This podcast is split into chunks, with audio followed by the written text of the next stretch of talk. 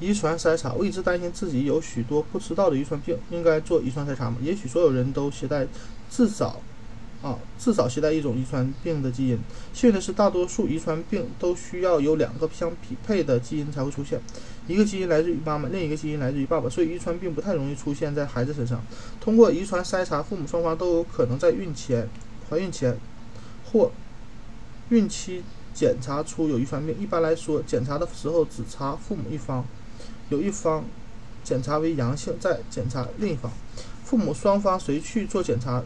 及做哪个方面的检查，主要取决于种族、地理位置及以及某些遗传缺陷。例如，祖籍东欧的犹太夫妻，德系犹太人应该筛查一下黑蒙性白痴、海绵状脑白质、营养不良症及其他遗传缺陷。黑蒙性白痴也可能发生在其他的种族遗传中，包括移居美国路易安斯。路易斯安那州的法国后裔、法国啊法裔加拿大人、德国南部或瑞士迁至宾夕法尼亚的居民后裔。如果你的家族在这方面有这方面的渊源，应该考虑做相应的基因筛查。同样，黑人夫妻是做应该做镰状细胞性贫血的相关筛查。地中海区居民、域居民和亚洲人需要。检查地中海贫血可能。考虑到现代社会种族融合及关系日渐错综复杂的现状，一个人的种族地理位置背景已经越来越难以界定。我们不能依靠这些来做遗传筛查的决定。例如，高加索人应该筛查是否有囊性纤维化 （CF），因为每二十五个高加索人就有一个携带囊性纤维化的基因突变突变基因。而混合种族背景会使这一类人增加，因此需要做囊性纤维化突变基因筛查的人应该更多。目前，我们推荐所有的夫妻，无论种族，都要做囊性纤维化突变基因，因为遗传缺陷的筛查是不是应该覆盖更多人群？很多人认为的认为是的。如今，基因检测技术的发展使得所有夫妻无论种族与地理位置背景，都能在怀孕前对一系列的基因情况做出检测。扩展性携带者筛查可以筛查可以筛查出三百多种疾病的基因携带者，它有助于了解你和伴侣会不会把基因问题遗传给宝宝。如果夫妻双方检测结果都为阳性，即为遗传基因携带缺陷携带者。如果母亲检测结果为阴性，就不需要对父亲进行检测。就需要进行进一步的遗传学咨询和基因检测，为将来的宝宝排除风险。而且，夫妻双方提前了解可能的风险，可以帮助他们做出正确的选择，包括新的生殖技术，例如试管婴儿可以在遗传前通过基因检呃基因诊断来筛查一些疾病，或精子捐献等其他。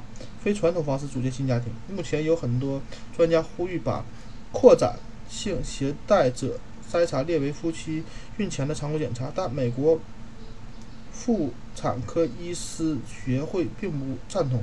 妇产科医师学会认为，是否进行扩展性携带者筛查主要取决于双方的家庭史及种族背景。只有囊性纤维化基因检测被列为常规检测。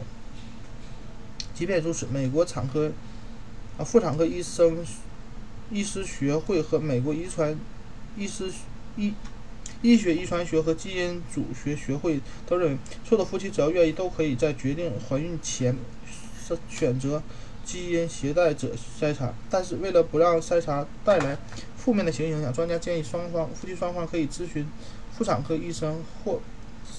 遗传学家在了解扩展性携带者筛查检测何种基因缺陷后，排除他们不了解的筛查结果。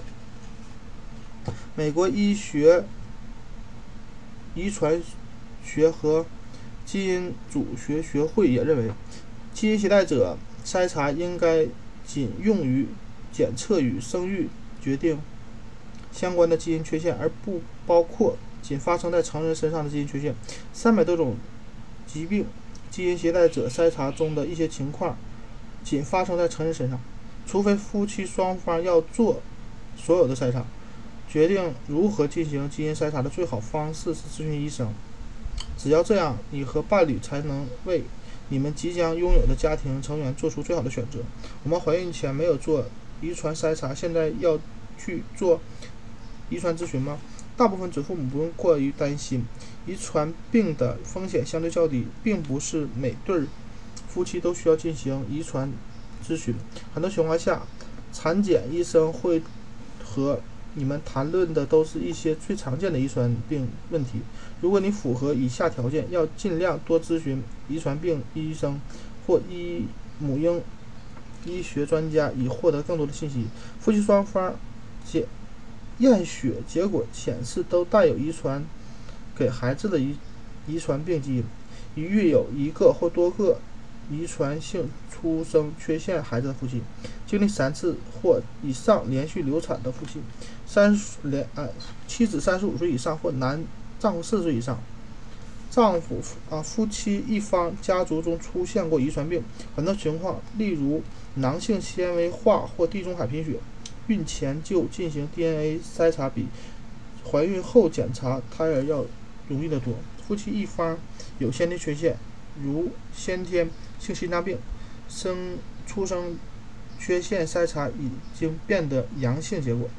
近亲结婚，近亲怀孕啊结近亲结婚所孕育子女患遗传病的风险非常高。遗传咨询的最佳时机是怀孕前。近亲结婚并打算要宝宝的人，应更应该在结婚前就进行遗传咨询。专业的遗传咨询顾问可以根据夫妻双方的遗传背景分析宝宝健康的概率，并指导你做出是否要宝宝的决定。不过，即使已经怀孕，现在进行遗传咨询也为时未晚。